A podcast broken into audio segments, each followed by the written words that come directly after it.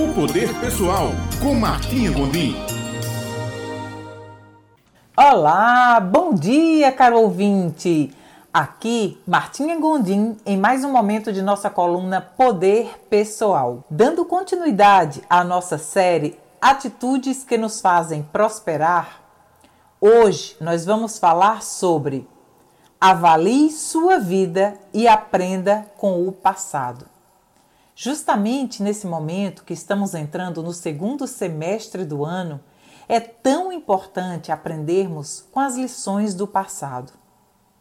Um dos meus mentores de vida e filósofo de negócios, chamado Jim Rohn, ele me ensinava que nós devemos assumir o passado como sendo um professor, não como sendo um carrasco, que quando avaliamos o passado, esse passado nos condena, nos sentimos culpados ou arrependidos a respeito do passado. Não, mas se pararmos para avaliar o nosso passado, temos muito o que aprender com ele com o grande professor passado. Todas as experiências que vivemos e que nos trouxeram até aqui, se nós pararmos para avaliarmos, seguramente vamos identificar quais foram os pontos que mais acrescentaram em nossa vida, quais foram as ações, os relacionamentos, os conhecimentos, os hábitos que mais contribuíram com o nosso crescimento. Por outro lado, quais foram as pessoas, os relacionamentos,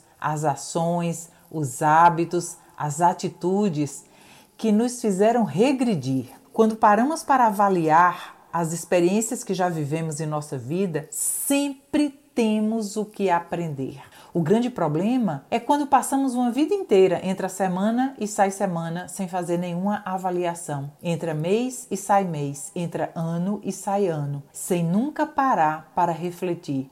O que eu tenho feito até então tem valido a pena? O que eu faço diariamente está me conduzindo até onde? Os relacionamentos de quem eu me rodeio contribuem para o meu desenvolvimento? E entre tantas outras perguntas que podemos fazer em uma avaliação, podemos chegar a conclusões riquíssimas de que nossa experiência está sendo válida, está fazendo com que a gente progrida semana após semana, mês após mês, semestre após semestre, ou o que estamos vivendo dia a dia é apenas uma repetição, mais do mesmo e mais ainda do mesmo que não gostamos ou que não queremos. Podemos mudar qualquer coisa em nossa vida e o ponto de partida para uma mudança é saber identificar o que eu quero mudar.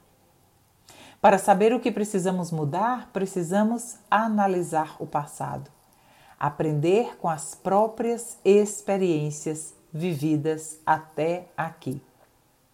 E para a reflexão dessa semana, eu te deixo as seguintes perguntas: O que você quer viver até dezembro de 2021? O que você quer realizar até dezembro de 2021? Como é a sua forma física que você quer estar em dezembro de 2021?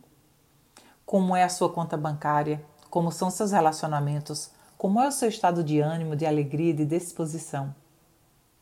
Tudo isso são perguntas que nos fazem refletir para que possamos colocar no futuro as lições aprendidas no passado.